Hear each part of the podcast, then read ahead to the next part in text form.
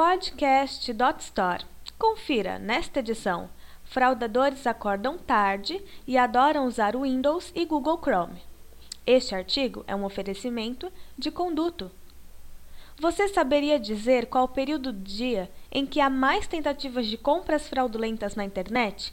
E qual o dia da semana em que a atividade dos criminosos se intensifica? Uma amostragem de 10 milhões de transações realizadas entre 1 de janeiro e 30 de junho de 2016 serviu para a criação do relatório Raio-X da Fraude no E-Commerce Brasileiro.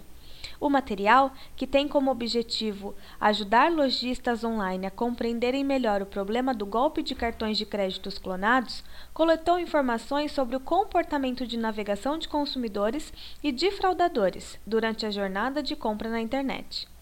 O relatório revela um hábito importante sobre este tipo de criminosos. Eles ficam acordados até muito tarde e não gostam de começar a agir antes do meio-dia.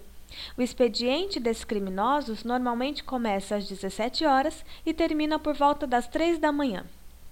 Este período de 10 horas corresponde a mais de 63% das tentativas de fraude ao longo do dia, sendo o auge da atividade entre as 22 horas e 1 da manhã, quando ocorrem 21% das tentativas. Por outro lado, o período matinal é o que possui menos tentativas de fraude. Menos de 8% dos pedidos de origem criminosas são feitos antes das 5 da manhã e meio-dia. Para ter uma ideia, as vendas legítimas na internet se intensificam a partir das 10 e atingem o pico às 20. E quanto aos dispositivos utilizados para as tentativas de compras fraudulentas? Os dados revelam que os fraudadores não se diferenciam muito da população brasileira em geral. Os criminosos têm preferência por usar computadores com Windows e navegar com o Google Chrome.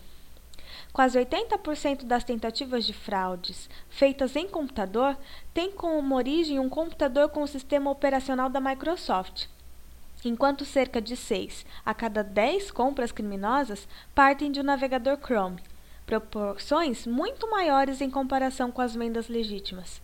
No entanto, é possível ver a crescente de compras fraudulentas feitas também em dispositivos mobile. De acordo com o relatório, 19% das transações ilegais partem de smartphones ou tablets, e a tendência é que este número aumente bastante nos próximos semestres. O que esses dados representam? Hoje em dia, a taxa de tentativa de fraude na internet é de 3,83%, ou seja, um a cada 26 pedidos online é feito por estelionatários utilizando cartões clonados.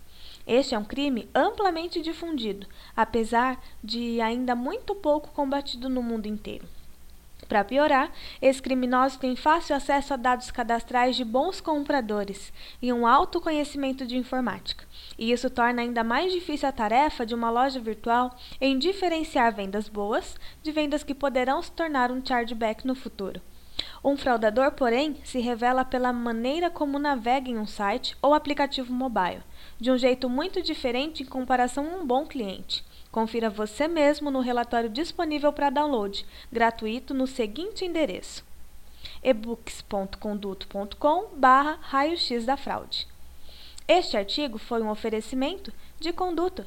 Para ouvir outras gravações, acesse podcast.dotstore.com.br.